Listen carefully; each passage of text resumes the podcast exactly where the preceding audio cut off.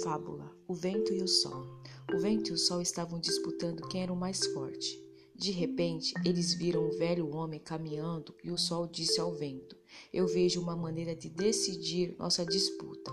Aquele que fizer o homem tirar o casaco será considerado o mais forte.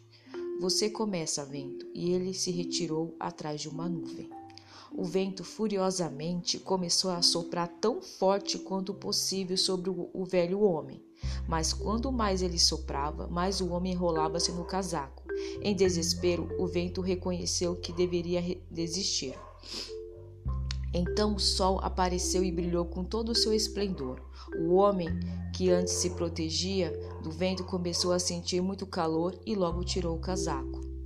A bondade e a amabilidade são sempre mais fortes que a fúria e a violência.